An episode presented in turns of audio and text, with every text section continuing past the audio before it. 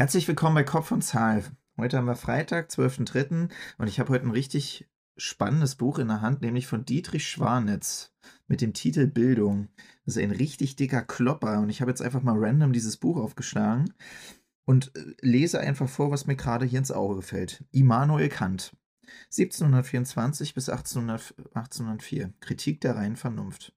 Kant erklärt die Erkenntnis aus dem Zusammenwirken zwischen der äußeren Welt als Gegenstand der Erfahrung und der a priorischen, erfahrungsunabhängigen Fähigkeit des Verstandes zur Synthese der Gestalt, dass die sinnlich-empirische Welt die Synthese des Verstandes auslöst, diese aber der Erfahrung vorschreibt, wie sie zu erscheinen hat. Mit dieser sogenannten kopernikanischen Wende markierte Kant eine Zäsur in der Geschichte der Philosophie, so dass man seitdem die Philosophiegeschichte als vorkritisch oder nachkritisch etikettierte.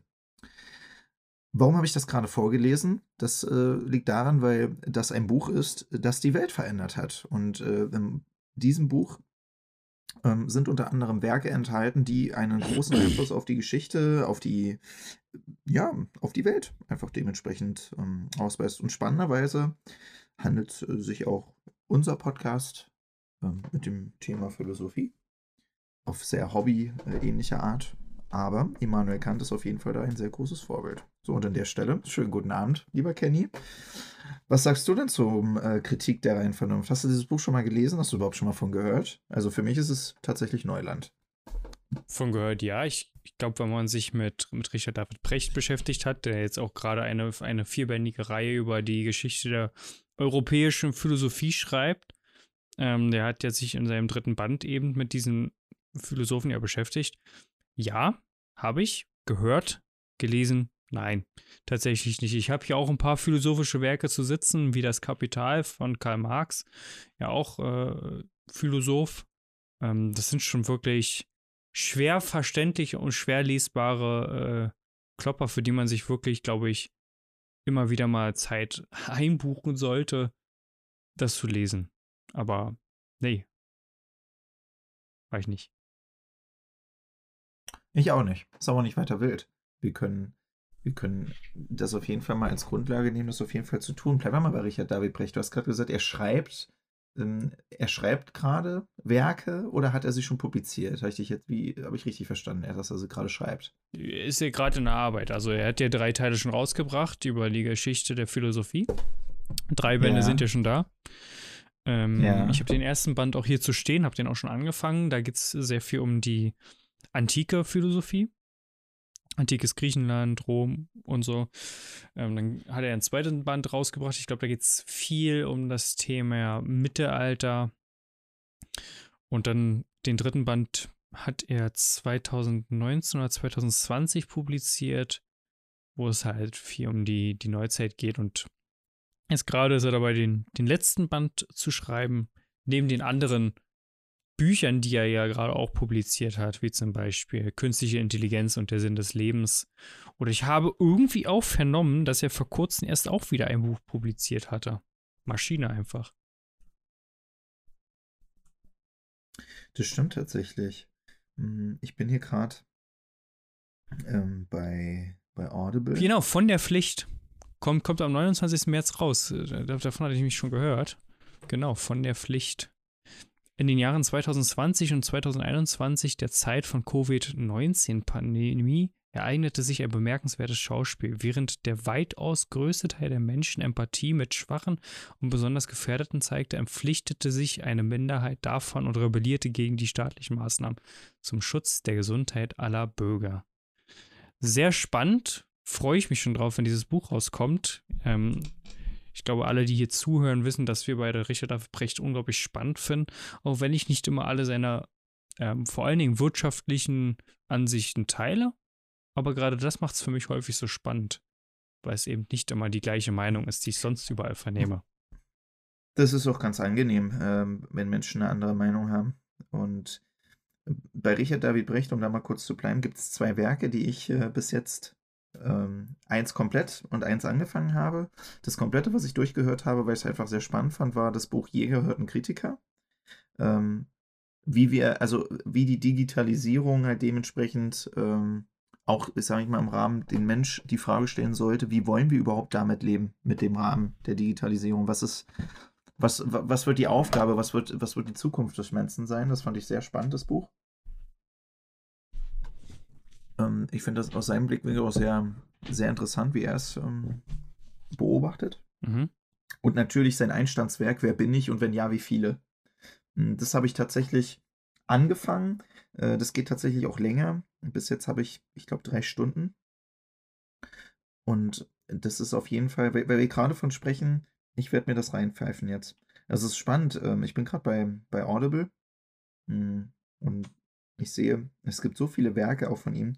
Das ist schon, das ist schon tatsächlich spannend. Da habe ich noch viel, ähm, äh, tatsächlich viel vor mir. Erkenne die Welt, Antike und Mittelalter. Erkenne dich selbst, ja. sei du selbst. Ja. Die Kunst, kein Egoist zu sein.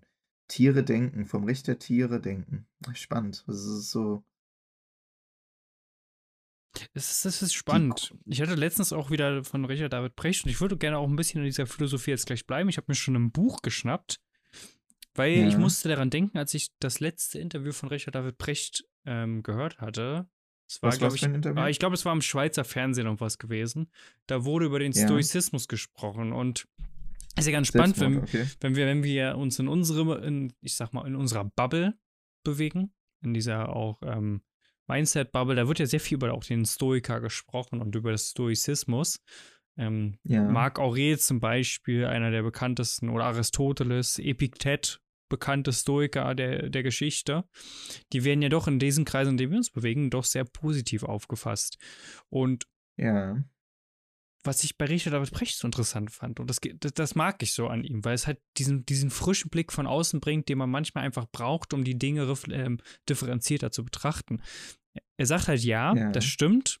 Stoizismus kann natürlich in gewissen Phrasen, die die Stoiker übermittelt haben, eine gewisse Lebensphilosophie und eine gewisse Lebenskultur überbringen, die ähm, zum Beispiel zur eigenen Wahrnehmung, zu Selbsterkenntnis und auch zur zur Selbstermächtigung der eigenen Entscheidungskraft des eigenen Lebens führen. Absolut. Aber er sagt, es wird natürlich sehr, sehr stark aufgeblasen. Also da werden halt einfache Zitate genommen, die komplett aus historischen Zusammenhängen herausgenommen werden. Und das fand ich so cool. Und das fand ich so spannend, weil er es halt aus seiner akademischen Brille betrachtet und einen interessanten Punkt aufgemacht hat. Er hat gesagt, er kann sich zum Beispiel das Werk von Marc Aurel ähm, nicht durchlesen. Das ist jetzt vielleicht ein bisschen polemisch, meiner Meinung nach, aber er kann es sich nicht durchlesen, weil er halt immer daran denken musste, dass er dieses Buch verfasst hat, während er äh, ganz, ganz verheerende Kriege gegen Menschen geführt hat und gegen Nationen geführt hat. Und das fand ich spannend, yeah, weil man okay. ihn ja doch in unseren Kreisen manchmal verehrt, man aber ja immer nicht vergessen darf, dass er natürlich auch ein Kriegstreiber gewesen ist und auch viele, viele Menschen das Leben gekostet hat. Sp spannender, differenzierter Blick auf jeden Fall. Das letzte Interview, was ich mit Richard David Brecht gesehen habe, das war, glaube ich, so ein. Ähm, das, war, das war irgendwie äh, in einem, in einem, ich sage jetzt mal Sommer oder vielleicht in einer, in einer Frühjahrszeit irgendwie draußen auf einer, auf einer Bank, äh, wo es dann irgendwie eine ganze Stunde lang eben über dieses Thema Digitalisierung geht. Ähm, ich glaube, er ist ja auch sogar ein Befürworter von ähm, das Bedingung, dem bedingungslosen Grundeinkommen. Mhm. Und da ging es tatsächlich auch ähm, sehr viel um dieses Thema. Äh, fand, da fand ich auch seine Blickwinkel tatsächlich sehr spannend dazu. Ich merke jetzt gerade schon wieder, dass mir äh, wieder äh, Lücken ähm, entstehen zu einigen seiner, seiner Thesen und äh, zu seinen Themen, aber die interessieren mich jetzt gerade wieder sehr stark. Also ähm, ich bin jetzt, also ich mag das also ich habe vorhin was, was Spannendes äh, gehört, wo, wo, wo ich dann auch wieder drüber nachgedacht habe und philosophiert hatte. Es gibt ja Menschen, die denken ja, dass die Erde eine Scheibe ist. So.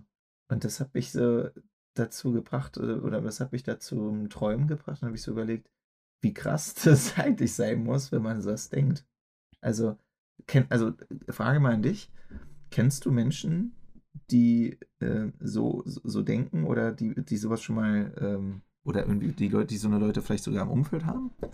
Ich habe keinen bis jetzt kennengelernt. Meinst du ganz persönlich oder meinst du auch, äh, dass ich mir YouTube-Videos ja, von den ganz, Leuten angehört habe? Nicht mal das habe ich gemacht.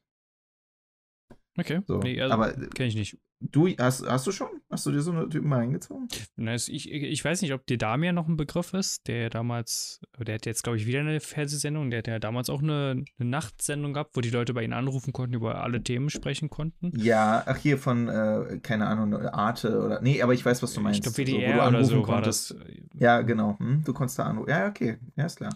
Und da war mal einer gewesen, der ganz verschrobete Verschwörungstheorien aufgetischt hat vom Thema Angela Merkel, Hillary Clinton sind Reptiloiden und leben in der Höhle, in der, äh, in der Höhle hm. des Erdkerns und die Erde ist eine Scheibe. Und, die ähm, haben bei Domian angerufen und die haben, haben ihm das erzählt, dass das so ist, oder was? Genau, genau, so war das. und da ist mir wieder aufgefallen, Wahnsinn, wie deren Weltbild tickt. Weil das muss ja auch unglaublich anstrengend sein, weil ja das ganze Leben für die eine, eine dauerhafte Verschwörung der, der Großen, der Reichen, der Mächtigen ist. Und in dem Fall sogar die Reptiloiden. Mich hätte eine Frage interessiert an der Stelle, und dann will ich das Thema aber auch abschließen, weil ich, ich glaube, das sollte jetzt nicht zu großen Rahmen hier einnehmen. Ähm, was ich so spannend gefunden hätte, wäre die Frage, was haben Reptiloiden davon, dass wir denken, dass die Erde eine Scheibe ist? Also welchen Vorteil bringt es ihnen? Also wenn hier jemand dabei ist, der sich diesen Podcast gerade ja. anhört und auf diese Frage eine Antwort hat, bin ich da sehr offen und sehr gespannt für. Ähm, von daher könnt ihr euch da gerne drauf melden. Ansonsten wäre ich gerne nochmal zum Stoizismus zurückgegangen, weil auch wenn ein Richard David Brecht eine sehr kritische Meinung zu hat oder beziehungsweise zumindest einen differenzierten Standpunkt vertritt, habe ich dieses Buch Der tägliche Stoiker 366 ja. nachdenkliche Betrachtungen über die Weisheit, Beharrlichkeit und Lebensstil von Ryan Holiday. Ähm, hm, Ryan Holiday ist sicherlich auch einigen vielleicht ein Begriff, ein sehr, sehr erfolgreicher Investmentbanker, der auch viele, viele sehr, sehr gute Bücher geschrieben hat, unter anderem dieses Meisterwerk hier wo er ganz viele, also insgesamt ja 366 äh, Weisheiten von großen Stoikern. Also für jeden Tag eins. Für jeden Tag eins. Und ich hätte jetzt einfach mal gesagt, ich nehme mal den 1. Januar direkt und, und lese einfach mhm. mal das Zitat, was oben geschrieben steht, vor. Macht und Entscheidung. Die wesentliche Aufgabe im Leben besteht darin, die Dinge zu erkennen und voneinander zu unterscheiden, um mir klarzumachen können, über welche äußeren Umstände ich keine Macht habe, welche von Entscheidungen abhängen, die in meiner Macht stehen. Wo finde ich dann das Gute oder Böse? Nicht in den Dingen, die nicht in meiner Macht stehen, sondern in mir selbst, in den Entscheidungen, die ich treffe. Epiktet.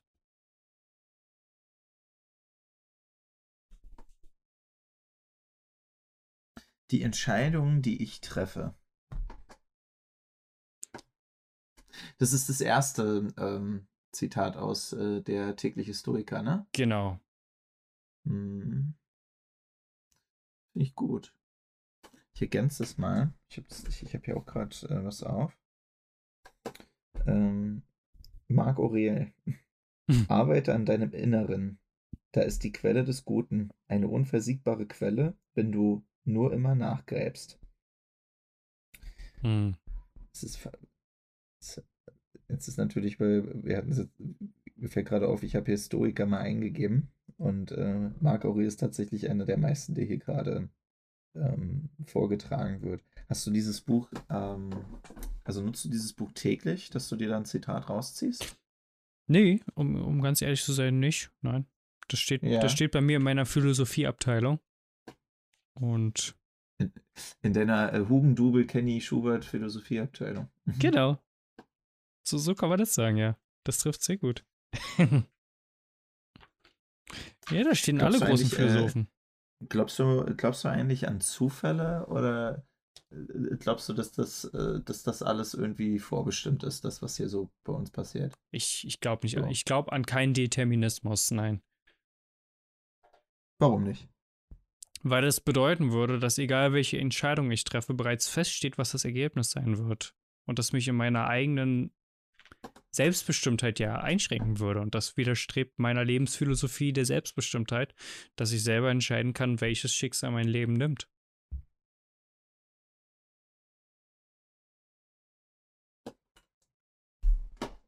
Also das heißt auch, dass du, dass, dass das Thema es passiert zufällig mal etwas, womit du nicht recht bist, das, das, das gibt es bei dir quasi nicht.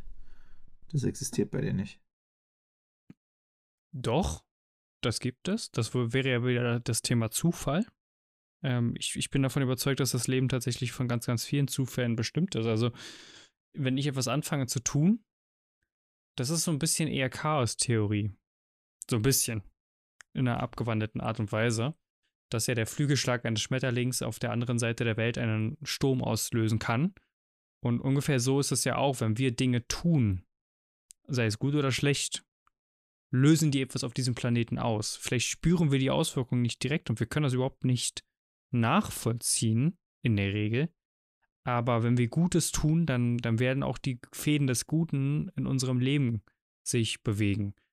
Ich bin aber nicht davon überzeugt, dass alles bereits vorherbestimmt ist und mein Schicksal bereits feststeht. Und egal was ich tue, ich kann meinem Schicksal nicht entkommen. Da bin ich äh, gar, keiner, gar kein Freund von und da bin ich auch nicht davon überzeugt, weil ich bin davon überzeugt, ich habe es als einziger Mensch in der Hand, was mein Leben bringt und was ich daraus mache. Ich kann nicht bestimmen, ob ich einen Autounfall habe, ich kann nicht bestimmen, ob ich angeschossen werde oder mir sonst irgendetwas passiert. Das kann ich nicht. Aber was ich kann, ist, wie gehe ich damit um? Wie nutze ich das? Wie nutze ich diese Kraft? Und das wäre bei einem deterministischen Weltbild schwierig. Das wäre bei einem deterministischen schwer. Ja, das stimmt, das wäre schwierig. Da fällt mir gerade ein, so, weil du das gerade sagtest, wir können viele Dinge nicht, äh, also bewusst, also manche Dinge können wir gar nicht einschätzen, was das für Auswirkungen hat. Aber ich hatte heute eine Situation, wo ich mir dachte, okay, das wird eine positive Auswirkung ähm, durchaus auf die, auf die Welt haben. Ich habe mir nämlich vorhin einen Cappuccino geholt und ähm, die, die Verkäuferin, die war sehr, sehr nett. Und ich habe ihr gesagt, Mensch, ähm, ich finde es schön, ähm, dass sie so aufmerksam, dass sie so aufmerksam sind und ähm, dass sie mir so toll, dass sie mir so toll äh, diesen Cappuccino hier vorbereiten und so. Und ich habe richtig gesehen, wie sie sich darüber gefreut hat. So, weil irgendwie hat sie den Eindruck gemacht, als ich reinkam, dass sie irgendwie ein bisschen down und traurig war. Aber einfach durch diese kleine menschliche Geste äh, habe ich äh, einen Teil dazu beigetragen, dass sie wahrscheinlich heute sehr glücklich nach Hause fährt, beziehungsweise einfach vielleicht für einen kurzen Augenblick eine sehr schöne Zeit dann einfach hatte. Und ich könnte mir durchaus vorstellen, wenn sie so mal den Tag für sich heute reflektiert, dann äh, wird sie sich vielleicht denken, Mensch, äh, der junge Mann da, der war ja vorhin sehr nett. So. Und das sind so also was das auch für eine Kette dann ist, ne? Wenn man das mal so durch, äh, durchspinnt, sage ich jetzt mal, ne? Wenn du so einfach so eine kleine, also so eine kleine Geste wie einfach nur ein nettes Wort zu guten, zum richtigen Zeitpunkt und äh, dann geht der Rattenschwarz halt einfach weiter so und ähm, was das, also das verbindet Menschen ungemein und äh, das ist das, was man, also das ist das, was du ja nicht siehst, ne? Du siehst ja, das siehst du ja nicht. Mhm. So, du, du machst etwas bewirkst etwas in dem Moment, wo du etwas wahrnimmst, aber du siehst die Reaktion da hinten hinaus nicht. Und das ist aber unbeschreiblich wichtig, ähm, äh, also aus, aus Sicht der, des menschlichen Miteinanders äh, so etwas zu tun, weil ich glaube, das ist, das ist gerade schön, ähm, gerade auch wichtig, ähm, so solche Entscheidungen auch zu treffen als Beispiel, nämlich Dinge, die man selber beeinflussen kann, auch einfach wenn es gut ist, proaktiv zu machen. Und wie, wie, diese kleine Geste. So. Da muss ich gleichzeitig auch immer an Dirk Müller denken mit dieser Geschichte mit der Bratwurst. Weißt du, was ich meine? So, hier zwei Euro, die nächste Bratwurst geht auf, geht auf mich. So, schenken Sie demjenigen mal ein Lächeln. Das finde ich auch echt schön. Ich war noch nie in der Situation, dass ich irgendwie was umsonst bekommen habe. Also ich erwarte es auch nicht. Aber ich würd, mich würde das, würd das auf jeden mhm. Fall flashen, so, wenn das so wäre. Ne? Mhm. Das ist Hattest du schon mal so eine Situation? Dass, dass du auf einmal, dass du auf einmal hier, ähm, äh, das ist für dich so und du denkst so, hä, what? Wie jetzt? Nein, nein, aber ich habe dafür gesorgt, dass andere Menschen diese Situation schon haben. Und ähm, Faszinierend. das ist für du, viel du, wertvoller. Du, du hast für deinen Kopf nur die, diesen Gedanken, dass du das gemacht hast. Und jetzt ähm, am meisten würde mich mal interessieren, was, wer, wer das bekommen hat. So. Weißt du, welche, welche Seele da draußen? Mhm. Und, und, und, und wie hat es das aufgenommen oder wie hat er das aufgenommen? Also auf jeden Fall schön. Also so, so, so, so stellt man sich das doch vor, oder? das Spannende dabei, und ich glaube, das ist das Wichtigste, wenn man sowas macht, ist, dass man keine Erwartungen daran knüpft. Also das Einzige, was lustig ist, und ich bin da tatsächlich relativ erwartungslos, ich, ich mache das einfach. Also auch wenn ich zum Beispiel etwas spende, erwarte ich nicht, dass jemand dafür dankbar ist. Ich freue mich, wenn jemand dankbar ist, ich erwarte es aber nicht. Und genauso wenig erwarte ich, dass die Person sich über ihren Kaffee freut, den sie für umsonst bekommt. Also es wäre schön, aber wenn sie es nicht ist und das als selbstverständlich hier nimmt, dann ist das für mich auch in Ordnung, weil ich es nicht dafür gemacht habe. Und die, die viel spannende Sache war, als ich das das allererste Mal gemacht habe, in, einer, ähm, in einem Café hier in Eberswalde, die Überforderung oder die Verwirrung bei der Kassiererin, die nicht wusste, wie sie es jetzt machen soll. Also sie war komplett überfordert, wie, verstehe ich jetzt nicht. Was wollen Sie? Sie wollen Kaffee. Nein, ich will keinen Kaffee. Ich gebe Ihnen das Geld für einen großen Kaffee und die nächste Person, die herkommt, bekommt diesen Kaffee dann. Ich sage, das weiß ich nicht, ob ich das machen darf. Und das fand ich viel, viel interessanter. ähm, dann stand ich wirklich dort und ich habe fünf Minuten diskutiert, weil ich darauf bestanden habe, dass sie das macht. Ich habe gesagt, legen Sie doch einfach das Geld neben die Kasse. Die nächste Person, die kommt, die muss das Geld nicht mehr hinlegen, weil sie haben es neben der Kasse zu legen. Sie legen das Geld rein, sie bonks ein alles fertig. Und dann hat sie es auch genauso gemacht, nachdem sie sich, sich mit ihrer Vorgesetzten dort abgestimmt hat, die auch komplett entrüstet war und äh, verwirrt über diese Situation. Aber das war ganz amüsierend und ähm, es hat mich gefreut. Ja, Kenny, wie kannst du dann einfach hier äh, kommentarlos einfach mal Geld äh, überreichen, ohne dass das äh, ja faszinierend, ne, was das, äh, was das auslöst so. Ja, äh, ob ich das jetzt darf? Also, das, ähm, also, ich denke mir, also, ich frage mich, ob das so ein westliches Ding ist, ob das so, mhm. ob das in Deut dass, dass die Deutschen einfach nur so sind. So. Ach, da fällt mir, okay, ich möchte das Thema jetzt gar nicht aufmachen, weil dann fällt mir gleich wieder ein, wie scheiße das nicht ist, dass man nicht reisen kann. Ähm, ich habe so eine riesen Sehnsucht gerade, einfach zu reisen. Aber ich freue mich drauf. Nächste Woche. Ach, im Übrigen, ähm, das kann ich ja gerne mal ankündigen. Nächste Woche Freitag, lieber Kenny. Nee, stimmt nicht. In zwei Wochen den Freitag. Ähm, wenn wir podcasten, dann werde ich in Rom sein. Und ähm, ich bringe ein bisschen, ich bringe ein bisschen italienisches Flair hier in unserem Podcast äh, mit Vino Grande und äh, Pizza Margarita frisch vom Markt. Und äh, dann werde ich euch was vorfressen hier und äh, werde es mir gut gehen lassen. Und ähm, werde mir Rom anschauen. Ähm, ich war noch nie in Rom. Ich geschweige, ich war noch nie in, in Italien. Hm. Warst du schon mal in Italien? In Südtirol, was ja Italien ist, aber ja. Oh. In, Im Rahmen äh, vom äh, Privatklassenfahrt oder was? Was war der, was war Inhalt? Skifahren, Skifahren mit der Sportklasse damals. Oh Gott, ich kann nicht mal Skifahren. Kannst du Skifahren oder was? Ich hab's dort gelernt, ja. Ah, okay. Also du hattest äh, den ersten Tag quasi Einweisung, wie es funktioniert und dann äh, durftet ihr die, äh, die Piste alleine erstmal runterfahren oder was? Ja, es waren ein paar mehr Tage, es waren bei mir drei Tage Einführung, weil ich es einfach nicht geschnitten gekriegt habe und dann, hm. dann ging es die Kinderpiste los, ja. Die Kinderpiste, das war hier, äh, es geht steil bergab ähm, und ohne Sicherheitsausrüstung. Genau, 160 km/h, voll Karacho, vier, vier Kilometer runter, bam. Und, Ke und Kenny, Kenya, Kenny, Kenya ist sogar ohne Skier runter. Kenny ist ohne Skier gefahren. Schön auf dem Bauch, so wie so ein Pinguin. Da fällt mir gleich wieder ein, dass äh, ich, ich, weder das eine noch das andere gemacht habe. Was meine ich mit dem anderen? Es war ja vor kurzem die Zeit, dass hier die Seen zugefroren waren und alle waren auf, dem, auf der Fläche. Ich kann nicht mal Schlittschuh fahren. Kannst du Schlittschuh fahren, Kenny? Also ich kann das nicht. So, also komplett Wintersportarten, äh, außer Schlittenfahren, aber das zählt irgendwie nicht, da bin ich komplett raus. Ich habe es mal als Kind gemacht. Ich habe als Kind auch mal Inline-Skating gemacht. Vielleicht kann ich es noch. Nicht aber mal das kann ich. Das kann ich, würde ich jetzt nicht beschwören, dass ich, also ich denke, ich müsste erst wieder reinkommen. Als Kind, wie gesagt, habe ich es gemacht, auch Inline-Skating und sowas, aber ich weiß nicht, ob es wie Fahrradfahren ist, was man nicht verlernt. kann sein, aber ich habe es echt schon 15 ah, Jahre oder so nicht mehr gemacht. Hm, spannend. Ja, Fahrradfahren verlernt man. Fahrradfahren ist auch so, so, so eine skurrile, aber auch eine schöne Art der Fortbewegung tatsächlich.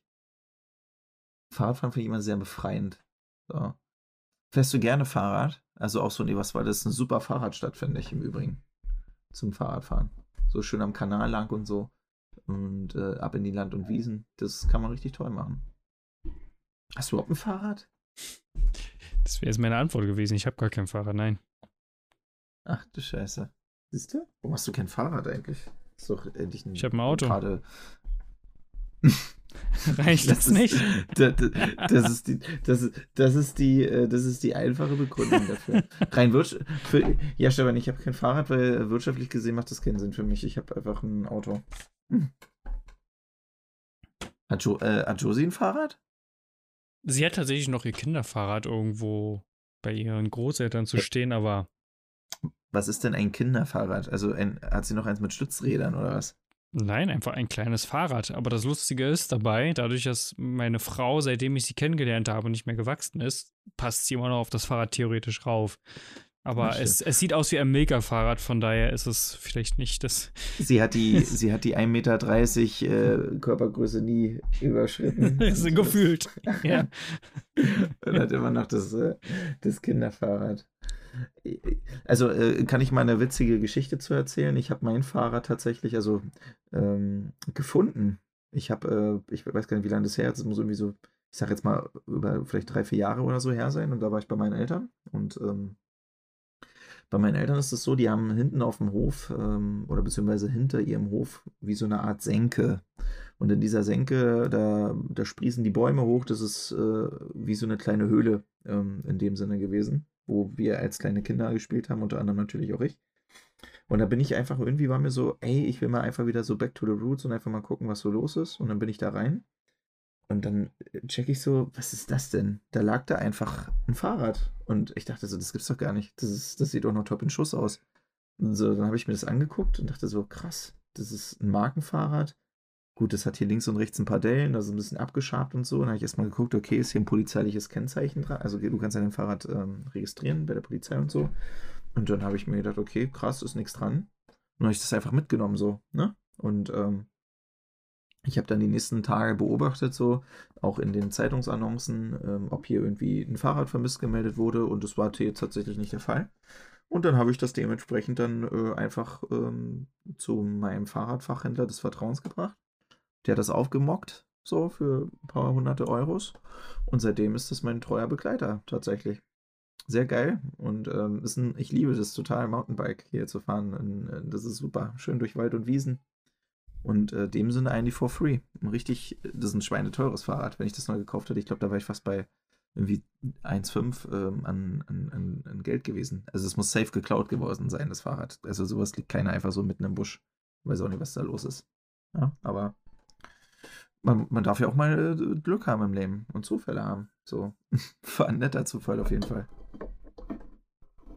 Es war ein netter Zufall, das erinnert mich und äh, ich würde jetzt einfach diese Situation nutzen, um mal eine lustige Anekdote zu erzählen. Mein Vater, ich kann mich nicht aber an die Details erinnern, weil ich da noch ein sehr kleiner Butschi war, da war ich noch sehr jung gewesen, aber mein Vater hat mal im Mülleimer, nicht also in so, einem, so einem großen, wo so, ja, so Hausmüll reingeworfen wird, in diesen großen äh, schwarzen, wer ist ja das jetzt? Tonnen. Tonnen war das Wort, was ich gesucht habe, in den großen in schwarzen Tonnen. Tonnen.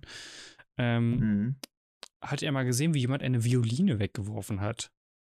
Und eine Violine. Eine Violine. Und mein Vater ähm, ist ja auch Musiker, spielt ja auch ähm, Gitarre, so wie auch ich sehr viele Jahre Gitarre gespielt habe und auch Musiker bin. Und ich bin ja sehr musikalisch auch groß geworden. Und dann hat er sich die Violine angeguckt, also er hat sie rausgeholt. Das war jetzt nicht so, dass da irgendwie das super gammelig war. Hat die sich halt angeguckt und hat gesehen, die ist noch top in Schuss und hat die dann mitgenommen.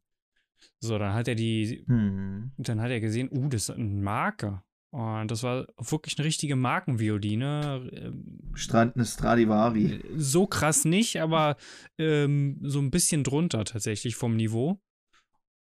Hm. Richtig schönes Echtholz. Ich kann mich noch daran erinnern, es war so ein ganz dunkles Holz gewesen. Sah wunderschön aus. leider Rechtshänder, deswegen war sie nicht zu spielen für mich geeignet. Ähm, schwarzer Koffer, grünes Interieur, so, so grüner Samt war drin. Das sah sehr schön aus, muss ich wirklich sagen. Und das, die war, musste restauriert werden. Und der hat sie dann zu einem Violinrestaurateur gebracht und hat dann, die war ein paar Jahre hier gewesen oder Monate. Kinder, ich weiß nicht, ob ihr das kennt, als Kind haben sie auch die sechs Wochen Sommerferien immer so ewig angeführt.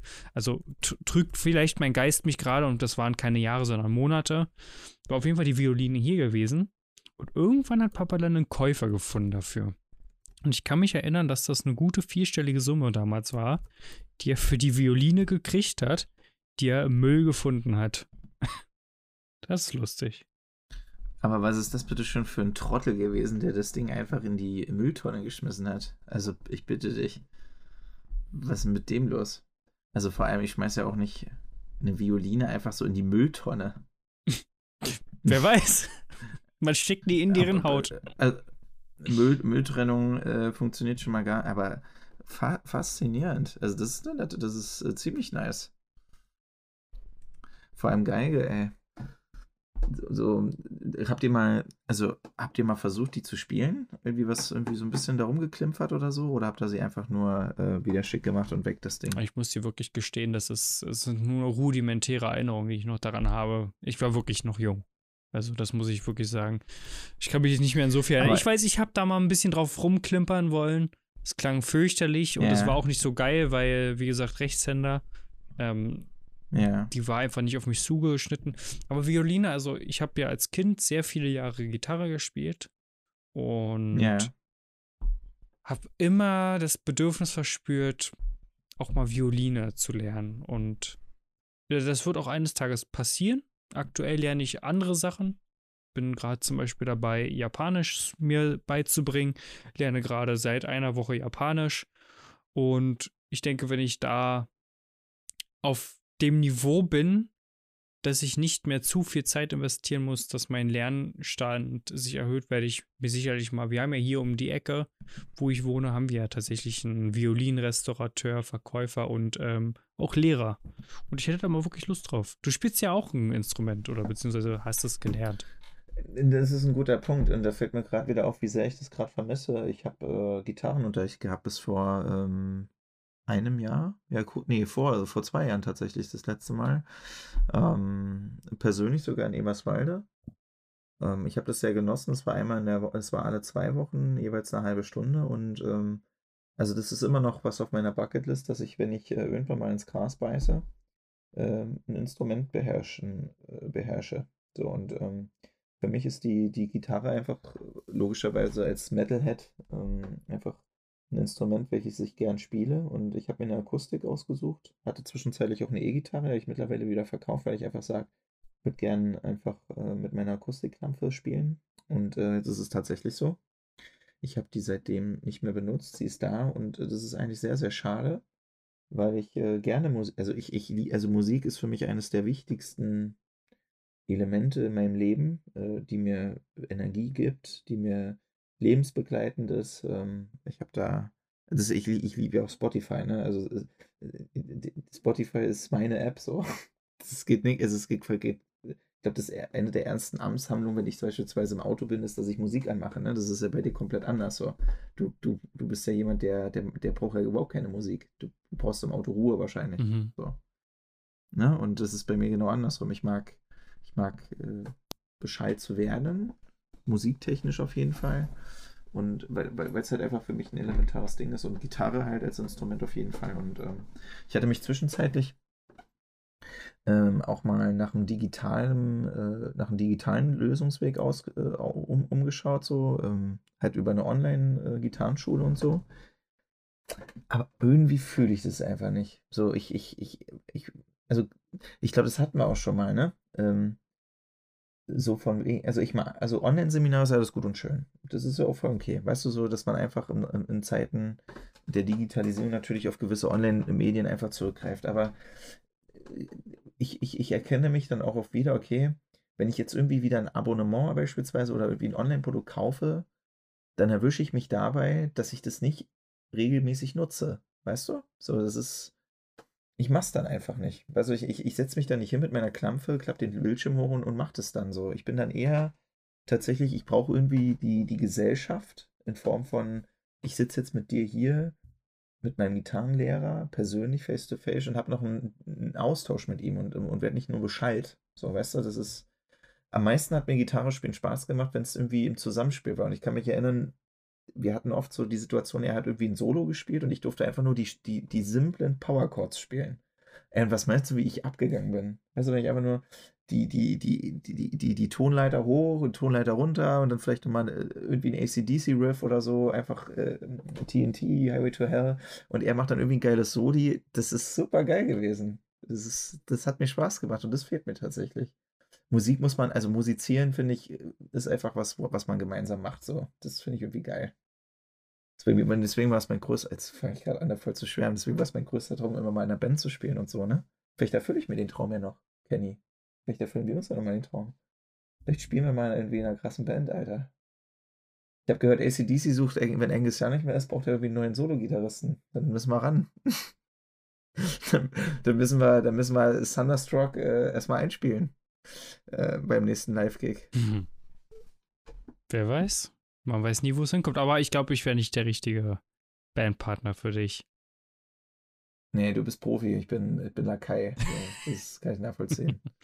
und also noch, also Gitarre äh, und Schlagzeug tatsächlich. Schlag ja, das passt zu dir. Was soll das denn heißen? Das heißt. Ich bin filigran. Ich, ich, ich würde ich würd nur die Snares spielen, so ganz leichte Sounds. Ja, ja, ja, ja. Nein, wirklich, also ohne Mist, ich, dich sehe ich auch so Gitarre, also gerade so, äh, sagen wir mal, E-Gitarre, richtig schön rotzig, aggressiv und dann noch Schlagzeug. Ich finde, das, das passt richtig gut zu dir, ohne das despektierlich zu meinen. Einfach, da, da sehe ich dich. Okay, welches Instrument würde denn deiner Meinung nach nicht zu mir passen? Klavier. Cembalo. Sowas.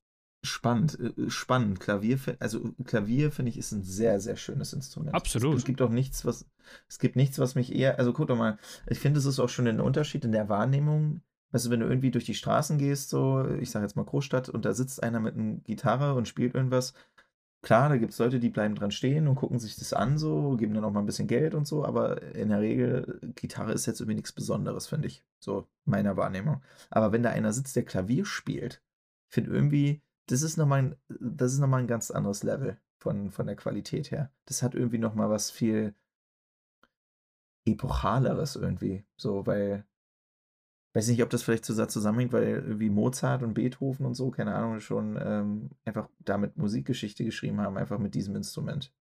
Ja, also, oder könntest du mir jetzt, äh,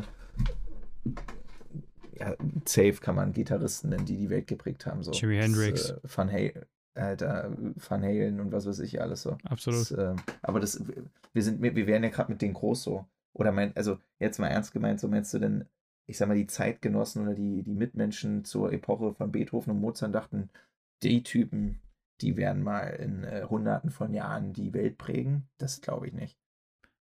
Das, das, das checkst du doch gar nicht. Das glaube ich auch nicht, weil einige dieser Komponisten erst nach ihrem, Tod, äh, nach ihrem Tod größere Bedeutung gewonnen haben. Ich denke, das ist äh, spannend. Das, ja, ist auch so. Ja, guck mal, es ist wie, ähm, weiß ich auch nicht, ob sich, ob sich, ob sich so ein Tyrannosaurus Rex damals gedacht hat, ja Mensch, die, die Leute, die werden damals, die, nach mir wird mal ein riesengroßer Film benannt namens Jurassic Park und äh, wir werden, äh, wir werden noch, wir werden bei D-Max äh, und bei, bei Netflix in einigen Dokus laufen und so. Das, also überleg mal, ne? Über, überleg doch mal, also das, das, ich stelle mal eine These in den Raum. So. Die, die Menschen, die, die entwickeln sich ja logischerweise aufgrund der, der Welt, wie sie gerade ist, ja weiter. Und die Digitalisierung sorgt ja dafür, und das finde ich gerade sehr, sehr spannend, ähm, diese Ausgangslage, dass wir natürlich auch das Thema Arbeiten ja auch neu erfinden. Und äh, schau uns doch, schau dir doch mal die Tätigkeiten heute an. So. Es ist ja eher so, dass viele Tätigkeiten im Sitzen stattfinden, ja wie sieht denn der Zukunftsmensch aus? Der, das wird doch irgendwie so, so, so ein komischer Körper sein mit einem fetten, breit, getretenen Arsch. So, was, was, was wird aus uns?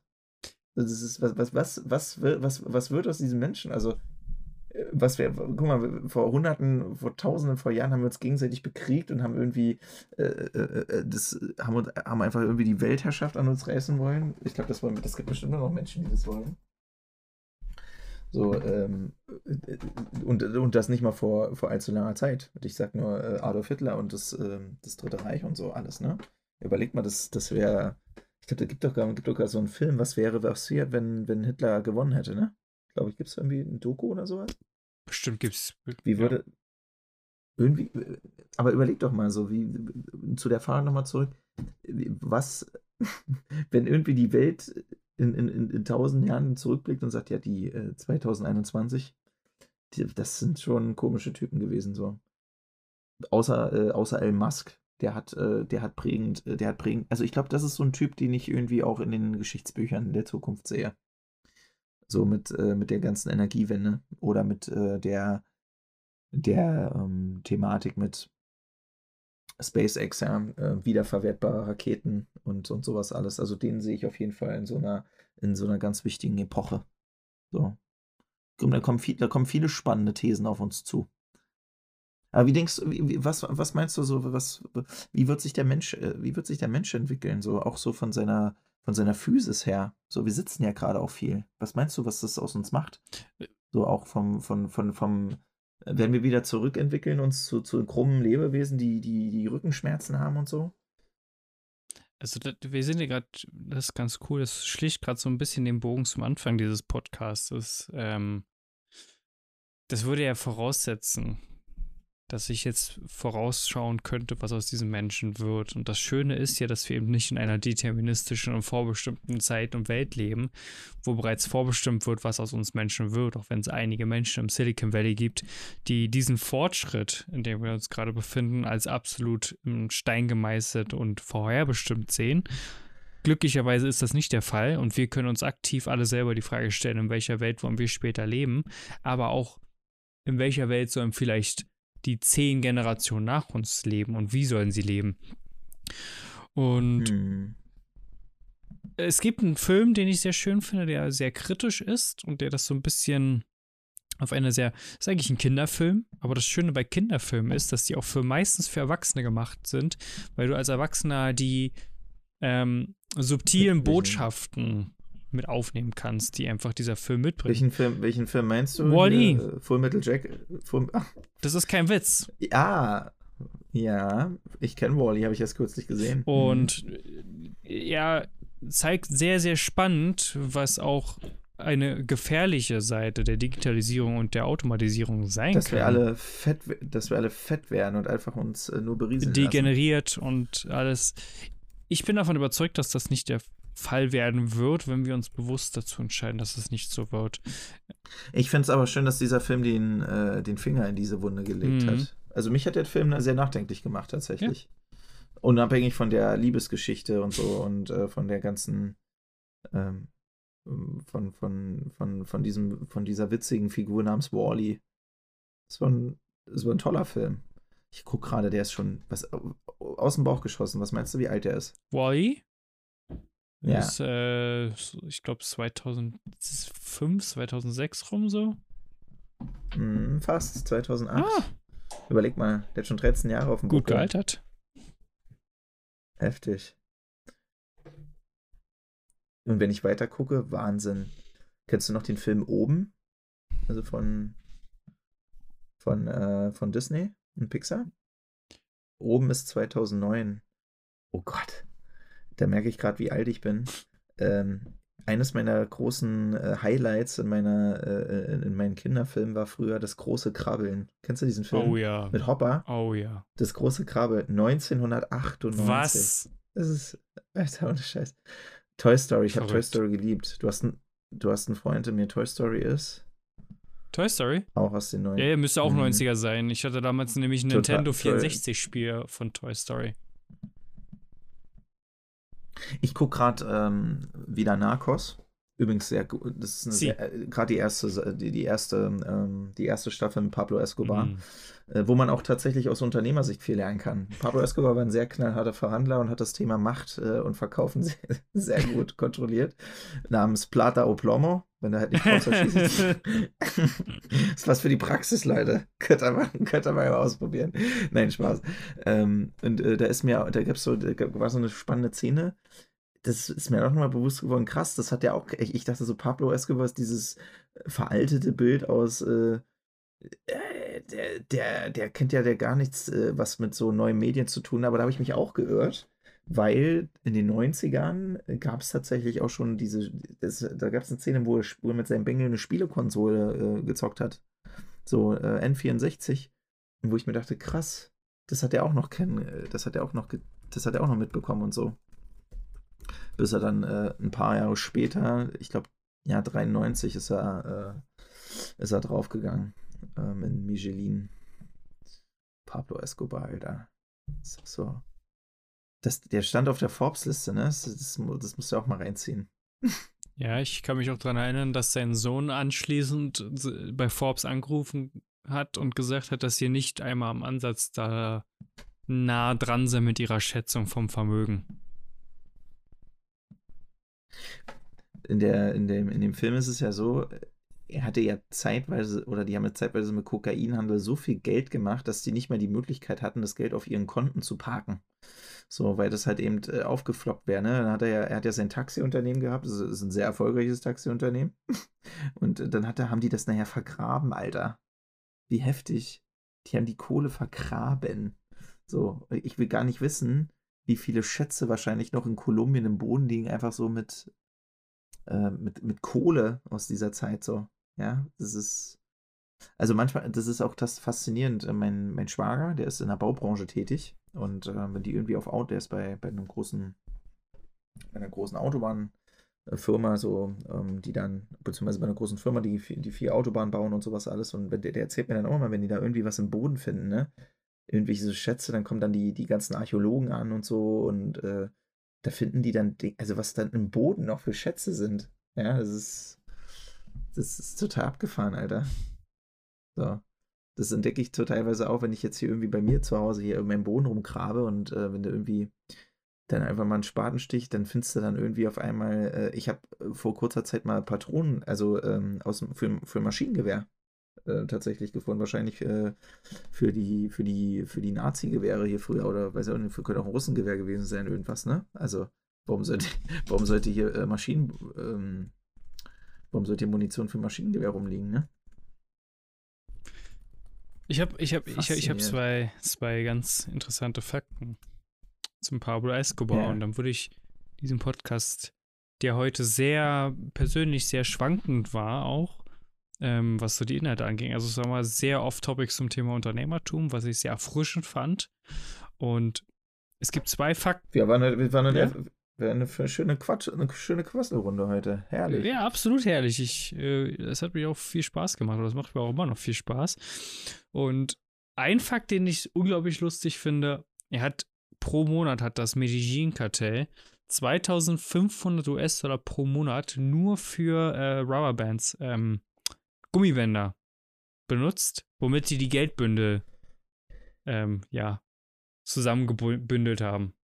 2500 US-Dollar pro Monat, nur dafür, dass sie das Geld bündeln konnten. Und in seinen Höhepunkt, also in seiner Höhe der Karriere, hat Pablo Escobar 420 Millionen US-Dollar pro Woche gemacht.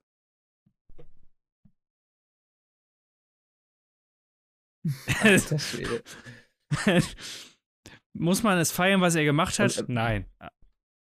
Ha kann man trotzdem viel auch über das Thema Unternehmertum lernen?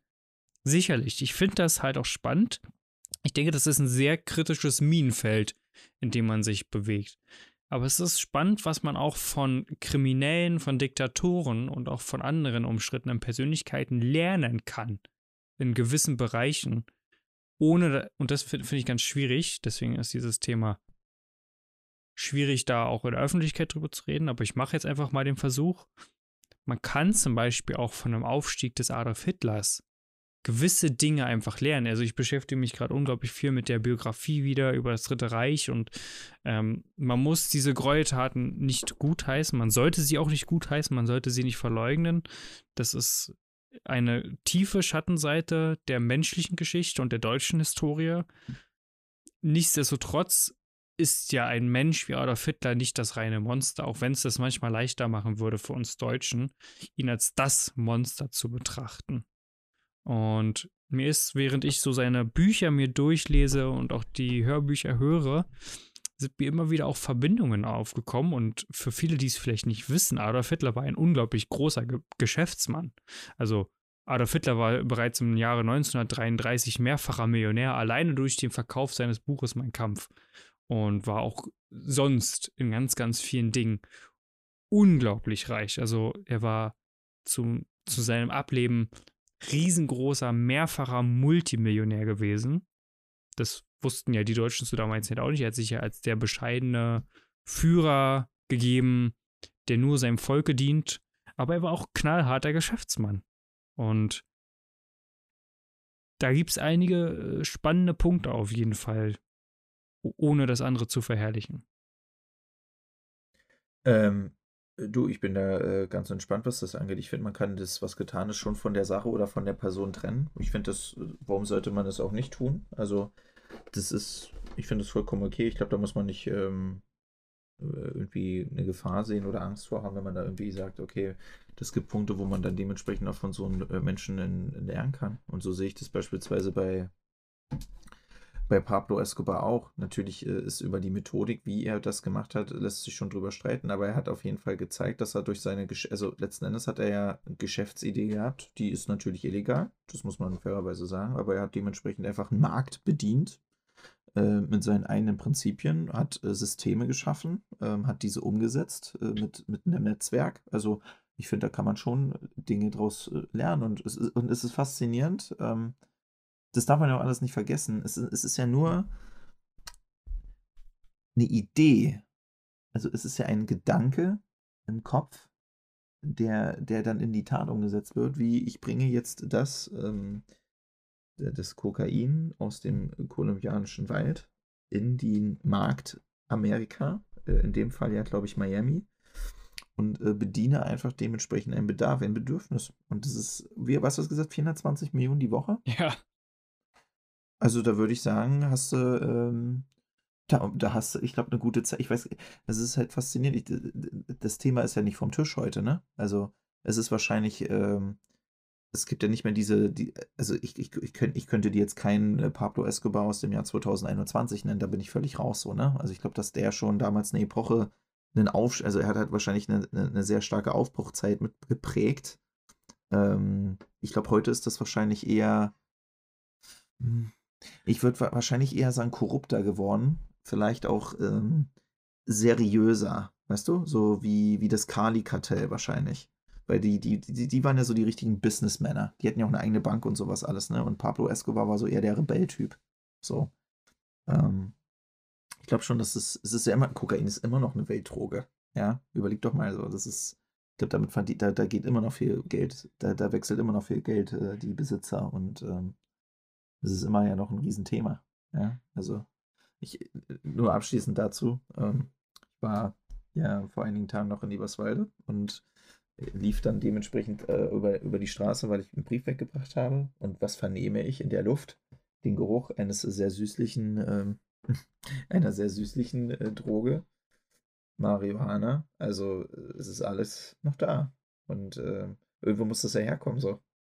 Besser. Und es ist faszinierend, dass es immer noch, ich glaube, es wird es auch immer noch geben so. Und ähm, kurzum, man kann da viel draus davon ziehen, ohne das ähm, immer äh, kritisch gleich zu sehen, wer das macht und warum und äh, was weiß ich. Ja, und in dem Sinne, Kenny, würde ich sagen, war eine schöne lockere Runde. Ja, absolut. Und dann würde ich sagen, wir hören uns, sehen uns, ähm, fühlen uns nächste Woche freuen wir uns auf Feedback. Äh, bewertet uns gerne. Äh, hilft uns natürlich auch mehr Reichweite zu generieren und äh, mehr Leuten Kopf und Zahlen ins Ohr zu flüstern.